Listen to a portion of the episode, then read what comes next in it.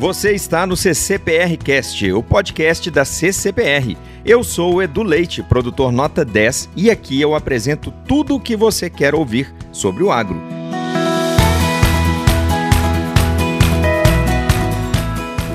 Sejam muito bem-vindos a mais um E Agora, Professora Mônica. Eu sou o Edu Leite, produtor nota 10 da CCPR, e hoje, conforme combinamos no episódio anterior, vamos continuar nossa prosa com a professora Mônica sobre mais cinco dicas importantíssimas para produzir leite com baixas CPP e CCS e também para manter estes resultados. Quer saber mais? Acompanhe nosso podcast. Se ligue nas dicas porque quando a CPP e a CCS de seu leite aumentam, com certeza você perde. Vamos continuar conversando sobre como avaliar e se está tudo ok para que você fique com tudo nos conformes. Nossa parceira professora Mônica já está na linha para conversar com a gente novamente. Oi, Edu, tudo bem com você? Eu já estava ansiosa para conversar sobre mais essas cinco dicas para o produtor manter a CPP e a CCS sempre baixas na fazenda. Só para lembrar, em nosso último podcast, nós falamos sobre cinco dicas e hoje vamos comentar sobre mais cinco. Com isso, Edu, finalizamos as 10 dicas de ouro para a produção de leite com melhor qualidade. Vamos lá, Edu? Opa, vamos falar agora sobre isso. Dica número 6, professora. Vamos? É para já, Edu. Você pediu e eu atendo. Dica número 6. Verifique se seu tanque está funcionando adequadamente ele tem que refrigerar o leite da primeira ordenha após a coleta pelo transportador a 4 graus Celsius em no máximo 3 horas. Outro ponto importante: verifique se a temperatura do leite registrada no seu tanque está correta. Utilize um termômetro calibrado e certificado. E, se necessário, solicite ao fabricante que faça uma calibração do tanque.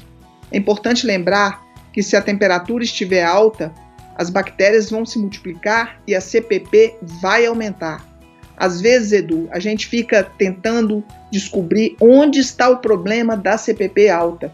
E posso te dizer, o problema pode estar no tanque refrigerador. É isto mesmo, professora. Uma vez na fazenda eu tive problema de CPP, desmontei a ordenha várias vezes e nós não conseguíamos entender o que estava ocasionando isso, porque o manejo estava correto, a ordenha estava limpa. Mas fomos descobrir exatamente essa questão da temperatura. O painel tinha descalibrado. Agora, a dica número 7. Vamos lá. Dica número 7. Verifique se a limpeza foi bem feita. Olha como é simples, Edu. Hoje todo mundo tem celular.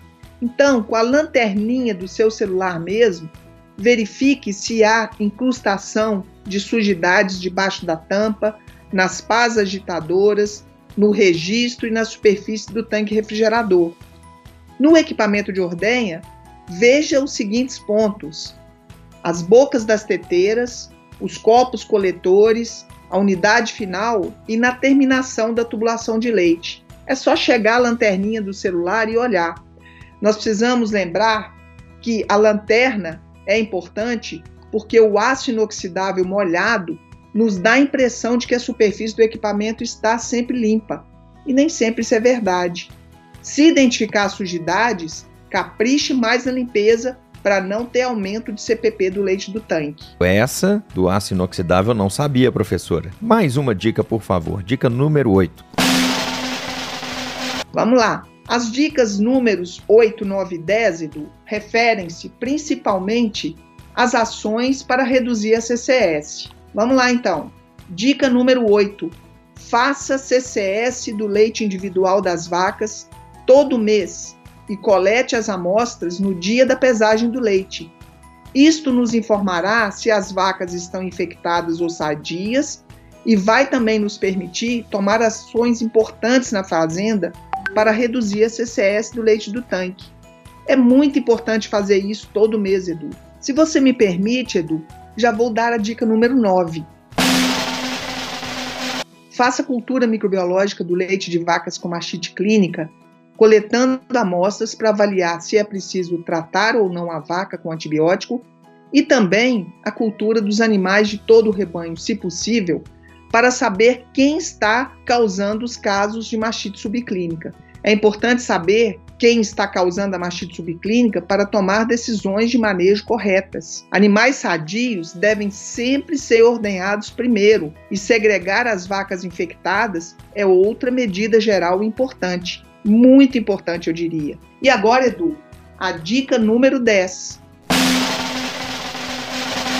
Ao tratar uma vaca na lactação ou na secagem, é importante lembrar de alguns pontos que nós já falamos em vários podcasts aqui.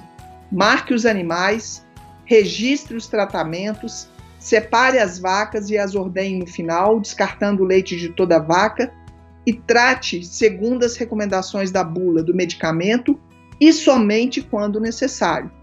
Respeite o período de carência e veja, somente trate com antibiótico quando for realmente necessário. Isso é muito importante, porque previne o uso irracional e evita que o leite dos animais tratados contamine o tanque. Antibiótico tem que ter recomendação de um veterinário, Edu. A prosa é séria demais, como já falamos em outros podcasts. A mensagem de hoje, Edu, é de novo: só controla quem monitora, lembra? Por isso achei legal dar essas 10 dicas. O que você achou? Sensacional, professora Mônica. As dicas são realmente simples e fáceis. Agora é só pôr a mão na massa. Muito obrigado por compartilhar essas informações com a gente. Isso faz toda a diferença na atividade leiteira. Muito obrigado por ter acompanhado até aqui o nosso podcast. Siga o CCPRcast e fique com tudo nos conformes. Até a próxima.